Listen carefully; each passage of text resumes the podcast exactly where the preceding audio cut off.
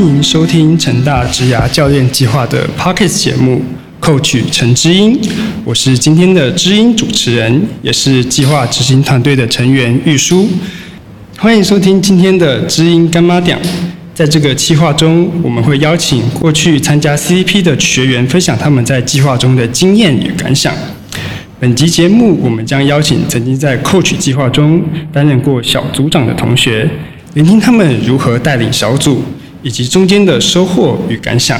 首先，先有请我们今天的嘉宾，在第十三届担任中国信托小组的小组长，来自气管所的婕妤。我们先请他来自我介绍一下。大家好，我是目前就读气管所硕二的陈婕妤。那首先想请问婕妤，当初是怎么知道 CCP 这项活动的呢？呃，我们是之前在气管所的入学前有一个新生说明会，那其中特别有一个环节，就是学长姐在分享 CCP 的这个计划。那通常这些学长姐都是担任过小组长，然后他们也会分享他们的参加动机、经历还有收获。然后那时候听到的时候就觉得很感兴趣，而且像我们这种就是没有出过社会的学生，最缺的就是实务的经验还有产业洞见。那透过这个计划，就可以从各个产业的专家来获取最新的产业现况，还有一些求职相关的资讯。所以我觉得我没有什么理由不参加这个计划。原来有这样子的渊源，在这个 CCP 计划里面有小组长跟小组员可以选择，那又是为什么一开始就选择小组长呢？我觉得所有小组长还有副小组长的想法应该都是一样的，就是。担任小组长的话，就可以更直接的跟教练来更频繁的交流，那算是为自己创造机会。那虽然你未来不一定会进入这个产业，但你也不会，就是你也不知道、不确定，今天多了这一个角色，你可以为自己创造什么样的机会。那我就想说，反正如果我都要参加，不然就做做看吧。嗯，其实啊，要担任小组长，不仅要早一点完成报名表，而且还要通过小组长面试。才有机会担任小组长，尤其是要担任中信组的小组长，更是不容易。因为中信组的教练庆前哥会亲自面试每一位想要担任小组长的同学，因此想特别请问一下婕妤，当初是怎么准备报名表跟面试的呢？其实我当初蛮紧张的，因为我没有太多金融业相关的经验。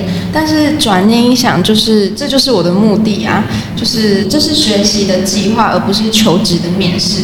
所以要先搞清楚你参加这个面试的目的是什么。不管是报名表或是面试的准备，都是要围绕在这个目的上。那另外，我觉得小组长必须要展现自己有能力带领小组的这个特质。所以在面试的时候，也必须要适时的展现为什么非我不可的那个气势。嗯，相信庆全哥那时候一定感受到你的真诚，才会选择你担任小组长。那作为一位小组长，他需要扮演的是教练与小组间的沟通桥梁，也要带领组员们完成各项任务，像是安排好小组的上课时间、课程花絮的撰写，以及最后的成果报告和影片。那想请问婕妤，在带领小组这方面有哪些方法或是秘诀呢？我认为团队合作最重要的就是各司其职。那在每一次上课的时候，我都会轮流让我的小组员来负责一些工作。那在这个过程中，可以就可以观察每一位组员的处事能力，还有他擅长的地方。所以其实从学期初到学期末的过程中，我就。有一直在跟副组长讨论说，谁比较适合在期末的时候负责什么样的工作。那最后的成果报告还有影片，我就是分成两组，那各组再选其中的负责人来督导所所属组别的工作，大家就各司其职的来完成自己的工作。所以我觉得观察很重要，你找对人做对事，不管有什么任务都可以很有效率的完成。那想继续请问婕妤。因为庆全哥他其实是一个大忙人啊，而且他工作地点又在高雄，要从高雄赶过来这边上课。那在这过程中，你又是怎么去跟教练协调，然后去协调开课的这个过程？呃，其实庆全哥在 CCP 是教练中的老鸟，他甚至一开始就是比我们还要更熟悉所有的流程。但确实全哥很忙，所以与其是去问他问题，我觉得不如带着答案去找他，给他去做选择。那除了可以方便教练来开课之外，一切也都是在自己的掌控之中，所以我觉得不管是对我还是对全哥，都是相对更好的做法。嗯，感觉也是非常用心的小组长，总是可以预先去设想好解决问题的方案。嗯，那想继续请问的是，在完成这几项任务之中，有没有哪一部分是让你觉得最有趣的地方？我觉得是全哥会就是规定我们每个月都要跟他交流，不管是什么形式，通话、吃饭都行。那我也必须要每个月来提醒还没跟全哥互动的人要记得互动。那我觉得这里也有一些美感，就是虽然全哥有这个规定，但因为他很忙，所以组长就要适时的去问他这个月忙不忙啊，或者是以聊天的方式大概知道全哥的行程，那在提醒组员要避开他忙碌的时候跟他交流。感觉是有注意到相其中的一些细节。不过听到这边呢，我，想在私下请问一下婕妤。你当初是怎么跟庆全哥交流的呢？然后你们在交流的时候又会聊一些什么样的内容？嗯，权哥给人的感觉就是很有活力，然后很燥的一个大哥，所以在跟他相处的时候，自然而然就会很轻松自在。那除了会聊职业发展跟面试技巧外，还会聊一些各自家里的事业啊，或者甚至感情状况等等的。那我觉得权哥有一种魔力，会想让人跟他分享很多故事。那可能是因为都会得到很多的回馈，心中的方向也会也会更明确。那我在记得有一次是大概五月报税季的时候，全哥明显就是感觉比较疲惫，那跟平常相比较之下就比较没有活力。那我就跟我的副组长就讨论说要怎么来提振全哥的精神。那我就在某一次下课的时候送他我们各自写的卡片跟一罐人参基金，然后那时候就是看到全哥的神情就是非常感动。那我不确定他有没有犯泪，我觉得他非常感动。那还记得我们在长铺馆准备回家的时候，就看到全哥就又再一次的把卡片拿出来，然后边走边看，然后一直走到场停车场。然后那时候就是我跟副组长就是有点相视而笑，有一种很温馨感动的感觉。哇，可以感受到你们非常的贴心，相信健全哥一定有深刻感受到你们的用心。我想这件事情其实就是在 CCP 里面非常难而可贵的地方，因为教练跟同学们其实都是各自利用上班与上课的空闲时间，在 CCP 这个大家庭里面彼此相遇相知，甚至建立起一种亦师亦友的关系。那讲到这段的话，也让我想起来之前在。第十二届的时候，我那时候是担任统一组的小组员，然后那时候的教练是钟汉哥。虽然我说钟汉哥在第十三届他并没有担任统一组的教练，但是在今年六月的时候，我们统一小组还是有跟钟汉哥有聚过一次会，那也是彼此分享一些近况。那当下的感觉其实是非常开心的事情。还想再问问看结语，就是在担任小组长的过程中。有没有碰到过什么比较困难的地方？又是怎么去克服的呢？其实说真的，我觉得没有遇到什么困难的地方。然后呼应到就是前面有提到的，因为大家都各司其职，那团队协调的非常好，所以就没有遇到什么困难。那我觉得就是因为前置作业你做好了，所以基本上都会非常的顺利。嗯，看来就是有着良好的规划与协调。一切其实都会在轨道上。那谈到这边，就是想请教婕妤，如果今天要用三个关键词来形容中信小组，会是哪三个词呢？又是什么样的原因会选这三个词？我觉得是有想法、效率跟跳进去。那跳进去是全哥一直有提到的。就是你不只是来参加这个计划而已，你更要全神贯注，而且并从中带走一些宝藏，带走一些有用的东西。那我们这组的组员也都是有全跟面试进来的，所以就是可以感觉到大家真的都很积极的参与并跳进这个圈子。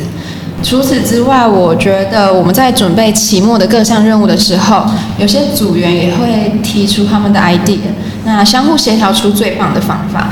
没有提出想法的人也会主动说自己适合什么样的工作，所以我觉得在执行事务的时候就都是非常有效率的。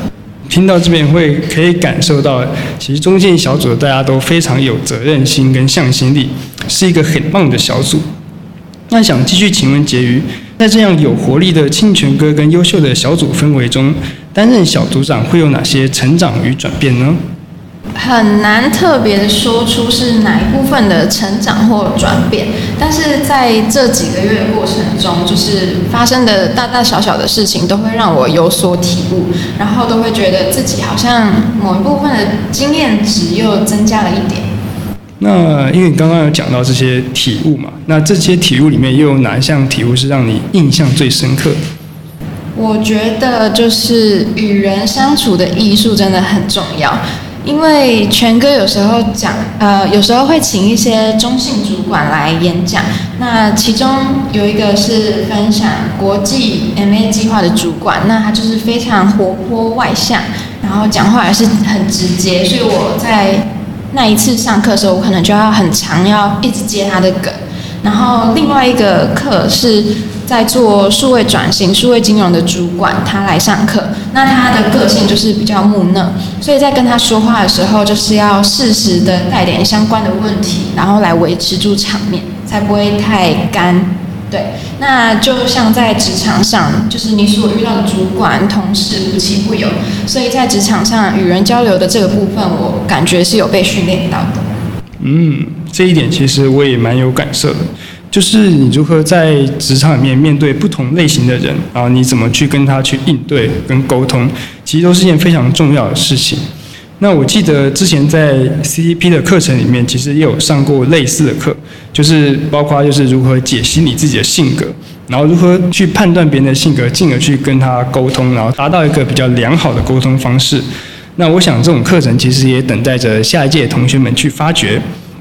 这边还想要继续请教一下婕妤，会觉得什么样类型的人会比较适合担任小组长呢？或者说会不会同学推荐同学们担任小组长？我觉得我是一定会推荐大家自愿去担任小组长的。